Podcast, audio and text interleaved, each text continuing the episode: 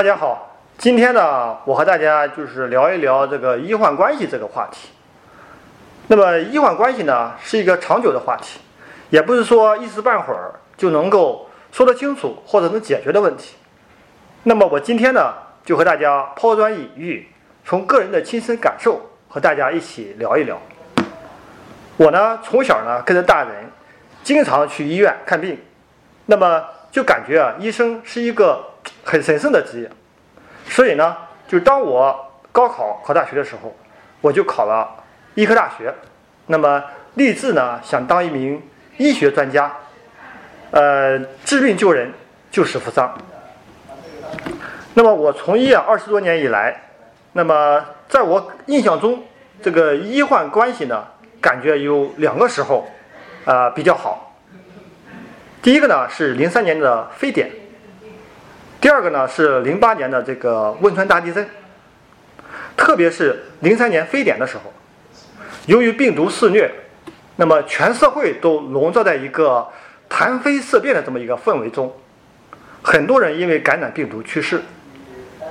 这个时候啊，全国的医务人员都投入到这个抗击非典的斗争中，在国家的这个全力支持下，在全国人民的这个大力配合下。以及这个全体医务人员的共同努力下，最终我们战胜了这个疾病。有人说啊，牺牲了十几位；有人说牺牲了数十位医务人员。那么这个时候呢，我们社会的医患关系也达到了一个空前的或者说比较和谐的一个程度。那么这件事对于这个出生于八零年代初以前的人来说，呃，应该还是印象比较深刻的。但是最近几年来啊，这个医患关系啊又变得不是太好了。因为我本人是一个医生，所以呢也比较关注这个方面。那么现在啊，这个每年各地啊都会发生这个很多这种伤医的事件，可以说是屡屡发生。那有的人呢就被锤子击伤，是吧？有的人是被这个刀子捅伤。啊，呃，甚至有的人直接牺牲在了工作岗位上。那么，培养一个医学专家啊本身就需要二三十年的时间。结果呢，被一个疯子一样的这个病人咣咣两锤子给锤死了。你说这是一个多大的悲哀啊！啊，或者说多少患者失去了一个好医生啊？那么，这个造成现在这个医患关系这个矛盾的这个问题或者环节出现在哪些地方呢？是吧？我本人这个归纳起来，大概呃感觉有以下几个方面。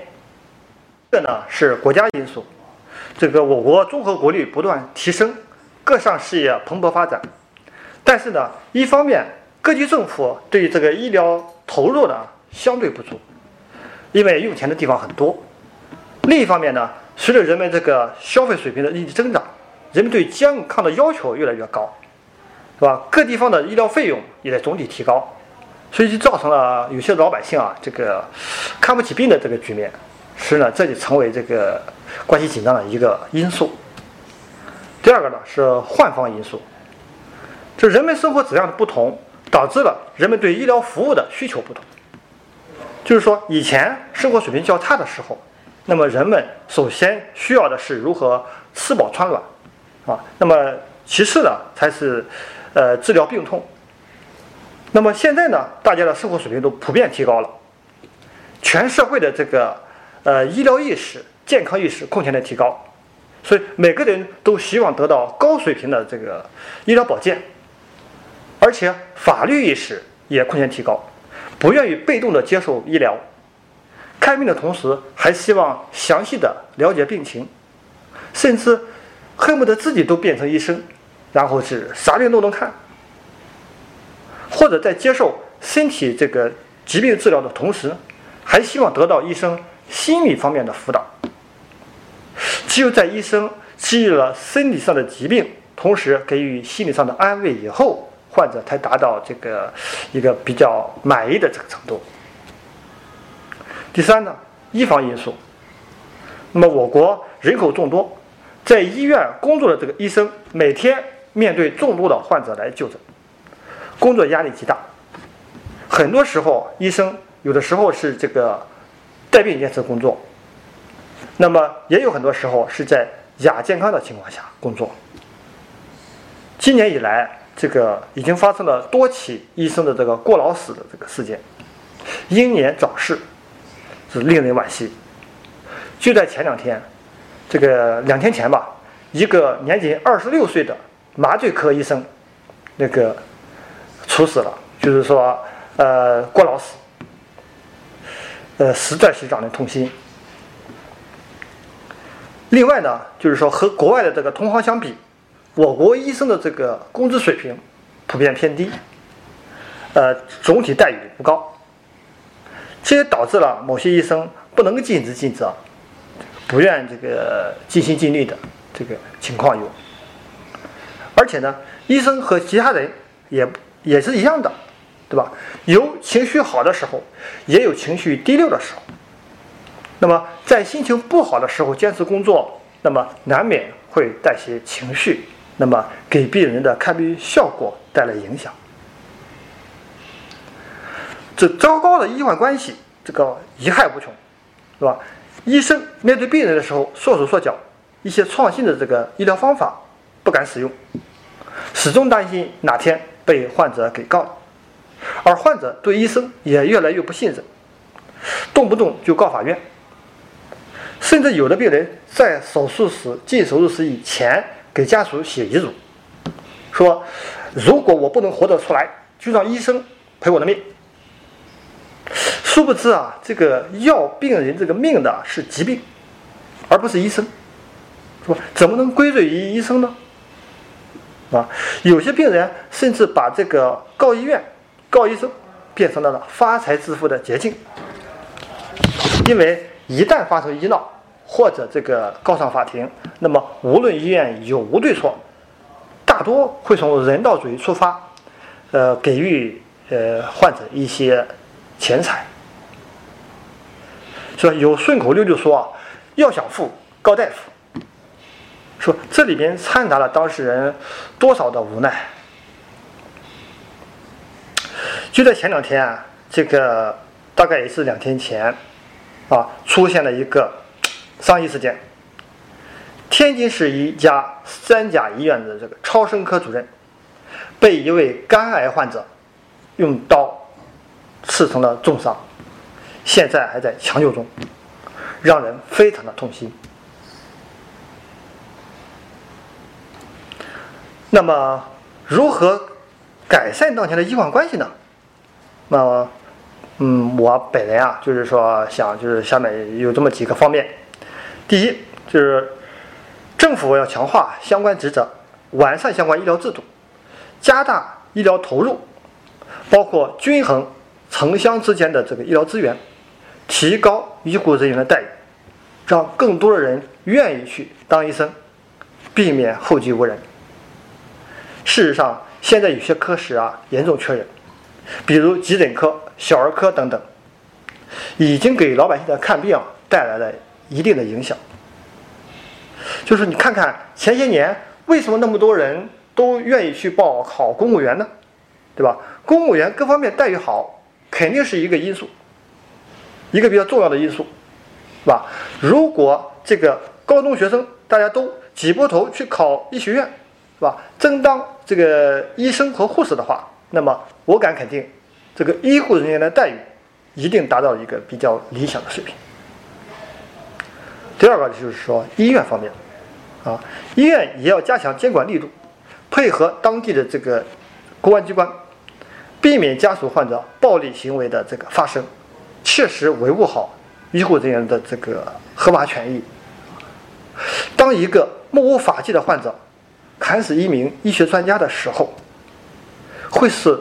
多少这个患者的损失，会造成社会多少的损失？这可不是说用多少钱可以弥补的啊！当然，医生也应当主动和患者进行交流，多听取患者的意见，及时告知病情，避免发生误解。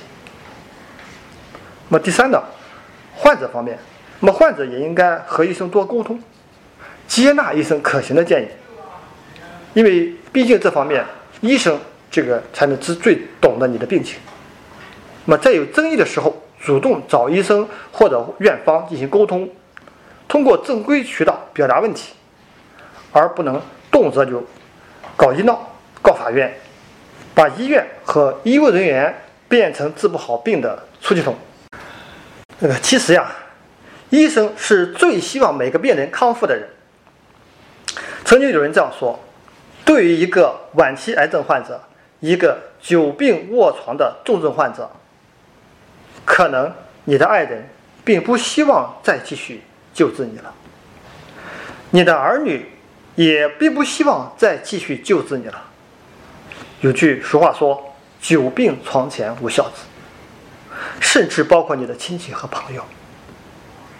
但是有一类人始终不离不弃的陪伴着你，那就是医务人员。即使有百分之一的希望，他们也会全力的抢救你。直到生命的最后一刻。